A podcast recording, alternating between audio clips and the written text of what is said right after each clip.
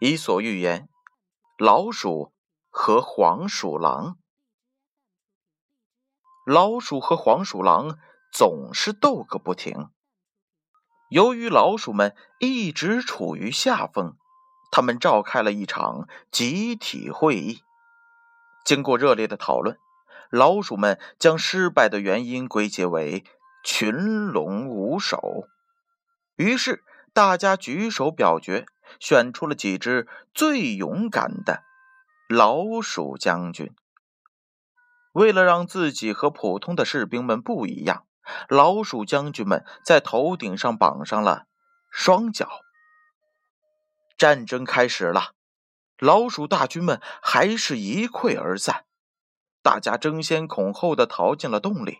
老鼠将军们顶着头上的大脚，好不容易逃到了洞口，却怎么也钻不进去。